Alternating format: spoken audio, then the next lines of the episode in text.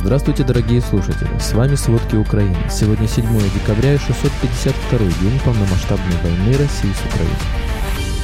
Сенат США заблокировал законопроект о помощи Украине и Израилю. Российские войска 6 декабря вели наступательные действия под Авдеевкой и подтвердили наступление. Экс-нардепа Верховной Рады Илью Киеву убили в Московской области во время прогулки. Чиновники отчитались о выходе из бедности полумиллиона россиян после вербовки сотен тысяч на войну. Грузовой самолет Ту-204 загорелся при вылете из российского города Улан-Удэ в Бурятии. Сегодня в российском Брянске ученица 8 класса устроила стрельбу в местной гимназии. Обо всем подробнее.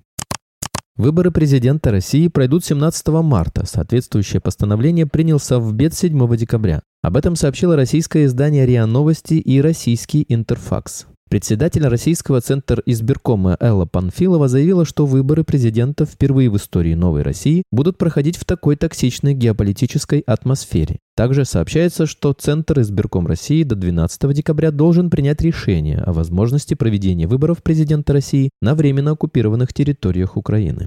Российские войска 6 декабря вели наступательные действия под Авдеевкой и подтвердили наступление. На кадрах, опубликованных 5 декабря, видны подразделения российских 87-го и 1487-го полков 1 армейский корпус ДНР, 10-го танкового полка 3 армейский корпус Западный военный округ и диверсионно-штурмовой бригады ветераны, которые действуют в промзоне к юго-востоку от Авдеевки. 6 декабря российский военный блогер заявил, что украинские войска удерживают позиции в центре Степного.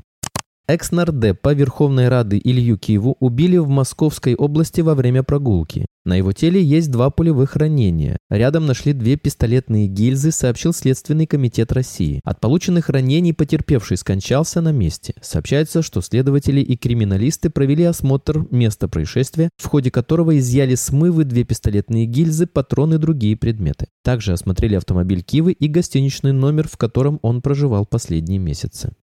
Российские силы утверждают, что в Луганске взорвали машину, в которой находился так называемый депутат Народного совета ЛНР Олег Попов. Он погиб. Об этом сообщают анонимные пророссийские телеграм-каналы и издание ТАСС. При этом в сентябре прошлого года россияне также распространяли информацию о гибели якобы Попова. Некоторые украинские телеграм-каналы заявили, что его ликвидировали спецслужбы России. Уже в феврале 23 года Россми выяснили, что на него якобы было организовано покушение. После неудачного покушения Попов исчез и началась, как утверждают российские СМИ, игра российских спецслужб. Утверждалось, что на самом деле заказчиками убийства выступили сотрудники СБУ. Президент США Джо Байден в обращении в среду призвал конгрессменов поддержать дополнительное финансирование для Украины и заявил, что Путин захватит Украину, американские войска сразятся с российскими в случае нападения на союзника НАТО. Американский президент подчеркнул, что США не могут допустить победы России, а их неспособность помогать Украине явно усиливает позицию Путина. Накануне демократы в Сенате США представили пакет финансирования национальной безопасности на сумму около 111 миллиардов долларов для оказания помощи помощи Украине и Израилю, а также мер, направленных на защиту южной границы. Но на данный момент законопроект о выделении Украине и Израилю дополнительной помощи не прошел процедурное голосование в Сенате США, сообщает Вашингтон-Пост. Президент Джо Байден назвал абсолютным безумием неспособность США согласовать дополнительную помощь Украине. По его словам, это противоречит интересам Вашингтона и просто неправильно. Он заверил, что его администрация добьется одобрения помощи в ближайшее время. В свою очередь, американский министр финансов Джанет Йеллен заявила, что США будут нести ответственность за поражение Украины, если Конгресс не одобрит выделение дополнительной помощи Киеву.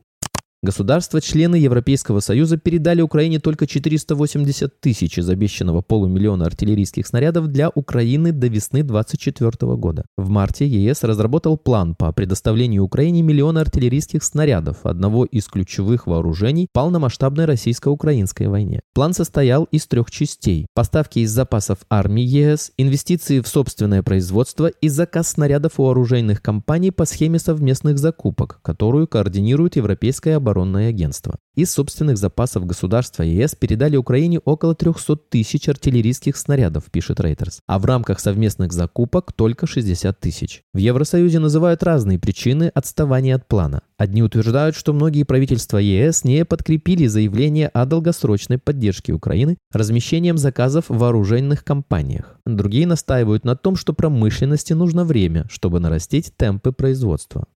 На фоне войны в Украине в России резко снизилось число граждан за чертой бедности. По состоянию на третий квартал этого года доходы ниже границы бедности были у 14,8 миллионов человек, 10,2% жителей страны. Таким образом, за год из бедности выбралось 0,5 миллионов россиян, следует из данных Росстата, которые приводит коммерсант. Опережающий прирост доходов беднейших слоев населения стал возможен благодаря адресным соцвыплатам, в том числе единому пособию для семей с низкими доходами, отметили в Росстате. Однако важнее это был прирост зарплат, отмечает эксперт ЦМ АКП Игорь Поляков. В результате сочетания этих факторов номинальные среднедушевые денежные доходы населения составили 49,5 тысяч рублей, увеличившись за год на 10,7%. Доходы россиян перешли к росту после объявления мобилизации и начала регулярных выплат 300 тысячам россиян, которых забрали на фронт в Украину. Выплаты участникам войны начинаются от 204 тысяч рублей в месяц.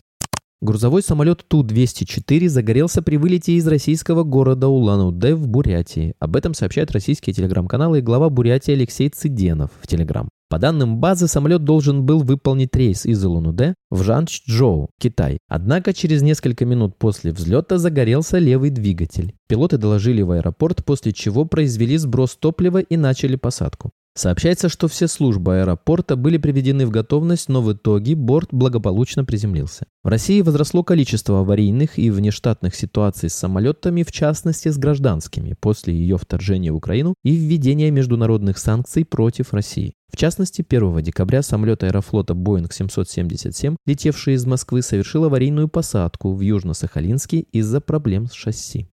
Омский вице-губернатор Андрей Шпиленко на встрече в Сибирском автодорожном университете 5 декабря хотел провести патриотически-воспитательную встречу со студентами, но довел ее до скандала. Одному студенту чиновник грозил армией. Студенту в майке с надписью «Бруклин, Нью-Йорк» Шпиленко сказал поменять футболку и не позориться. В итоге студенту принесли кофту на замену, и он надел ее поверх футболки, чтобы не раздражать чиновника. Издание NGS 55 сообщает, что Шпиленко сам предпочитает иностранные иностранные бренды. Итальянский Эмпорио Армани, норвежский Хелли Хансен, немецкий Марко Поло и Хуго Босс, французский Лакост, итальянский Фрогги. Вице-губернатор получил назначение в апреле 23 года и курирует отношения с федеральными органами власти. Ранее он был судим за злоупотребление полномочиями. Судимость погашена. Также его лишили кандидатской степени за плагиат. Сегодня в российском Брянске ученица 8 класса устроила стрельбу в местной гимназии, сообщает российское издание РИА Новости. По предварительной информации, один ученик погиб, еще четыре человека получили ранения. Школьница, которая устроила стрельбу, совершила самоубийство. Инцидент произошел в Брянской гимназии номер 5. Сейчас здание учебного заведения оцеплено российскими правоохранителями. 14-летняя девушка, которую зовут Алина, якобы опоздала на урок биологии, а когда вошла в класс, открыла огонь. Как пишет издание, всего ей удалось сделать не менее пяти выстрелов из дробовика отца, который она принесла с собой. Причиной стрельбы называют травлю девушки и ее одноклассниками. Спасибо, это были все главные новости о войне России с Украиной к этому часу. Помните, правда существует, а мы стараемся сделать ее доступной. Если вам нравится то, что мы делаем, пожалуйста, поделитесь этим подкастом с друзьями в России. Также, если вы хотели бы помочь нам делать материалы еще более качественными, пожалуйста, оставляйте фидбэк. Это очень важно для нас и для распространения правдивой информации. До встречи.